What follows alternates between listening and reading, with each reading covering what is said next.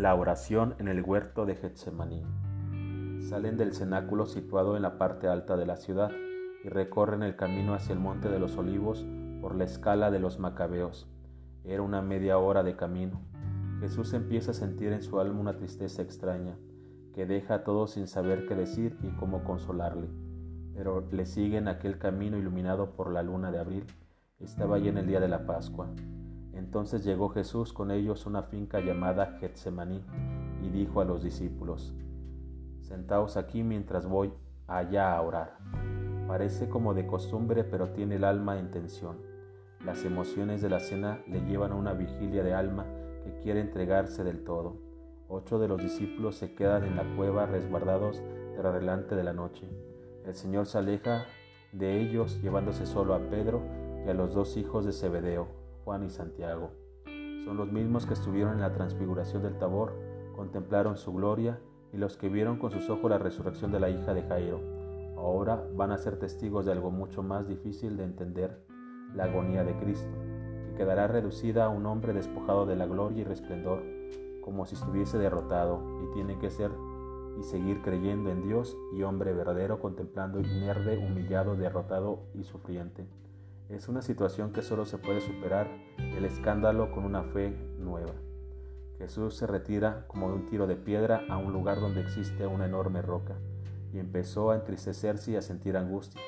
Entonces les dijo, mi alma está triste hasta la muerte. Quedaos aquí y velad conmigo. No se trata de una batalla cualquiera, sino de un amor que va a sufrir la mayor dificultad. Cuando en el fondo del alma se vive el gozo de la presencia del Padre, lo extremo se torna menos difícil, pero ahora Jesús experimenta como uno no presencia, aunque el Padre está ahí siempre. A Jesús se le hace presente todo el sufrimiento de la crucifixión.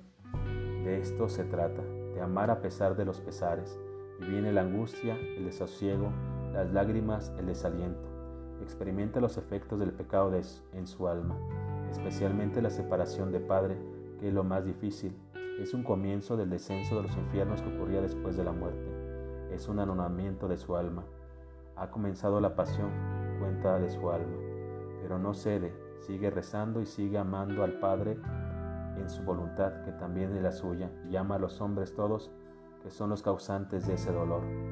Y adelantándose un poco, se postró rostro en tierra mientras oraba diciendo, Padre mío, si es posible que pase de mí este cáliz, pero no se haga como yo quiero, sino como tú quieres. Jesús llama a su Padre con acentos de hijo pequeño, le llama Abba, oración desconocida de otros labios. Él es el Hijo que cumplía la voluntad amorosa del Padre. El Padre quiere salvar a los hombres por la línea del máximo amor. El Hijo quiere esa voluntad que constará tanto dolor. Ese es el precio de la salvación de los hombres, un acto de misericordia que cumple el tiempo de toda justicia. Entonces, un ángel del cielo se le apareció para confortarle, entrando en agonía oraba con mayor fervor, y su sudor vino a ser como gotas de sangre que caían sobre la tierra. Todo el cuerpo estaba empapado de ese extraño sudor de sangre. La angustia del alma llega a a ser terror, pero no le vence. No desiste Jesús de su empeño de entregarse. Quiere la voluntad del Padre que es la suya, no la del cuerpo que se resiste lleno de pavor. En este estado busca consuelo en los suyos. Volvió junto a sus discípulos y los encontró dormidos. Entonces dijo a Pedro, ¿ni siquiera habéis sido capaces de velar una hora conmigo? Es una queja para los que no habían sido sabido estar a la altura de las circunstancias. Se excusan por el cansancio, por eso un sueño extraño. Se causa es la tristeza.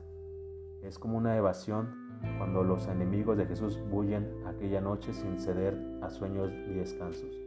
Pero de nuevo Jesús se rehace y se vuelca en aquellos que no saben ni pueden hacer más y les dice, velen y orad porque para no caer en tentación, pues el espíritu está pronto pero la carne es débil. El sueño de los discípulos tiene también una causa infranatural. Es el diablo que envuelve en su tiniebla los montes y los espíritus de todos.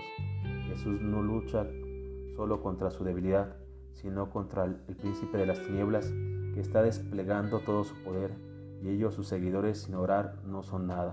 La oración será la fuerza para vencer cualquier dificultad al mismo diablo con todo su extraño poder. Ya muy entrada la noche, Cristo se retira del lugar durante un tiempo largo. y se repite la oración. La agonía no se puede superar a pesar del consuelo del ángel. De nuevo se apartó por segunda vez y oró diciendo, Padre mío, si no es posible que esto pase sin que yo lo beba, hágase tu voluntad. Volvió otra vez y los encontró dormidos, pero sus ojos estaban cargados de sueño, y dejándolos se apartó una vez más y oró por tercera vez, repitiendo las mismas palabras. La insistente es amor y no cede, es un verdadero pasión del alma y también del cuerpo. Parece un desecho de los hombres, está humillado y parece derrotado. Supera una y otra vez la tentación y la oración, vida de su vida, se hace más intensa. Finalmente, va junto a sus discípulos y les dice, dormid ya y descansad. Mirad, ha llegado la hora, y el Hijo del Hombre va a ser entregado en manos de los pecadores. Levantaos, vamos, ya llega el que me va a entregar. Se levanta por fin el Señor, se limpia el rostro con un paño para cubrir la cabeza que queda empapado en sangre, lo deja en el suelo doblado. Se endereza el aspecto, va donde se encuentra Juan, Pedro y Santiago. Después se dirige donde duermen los otros ocho. Se despiertan también con excusas, están confusos.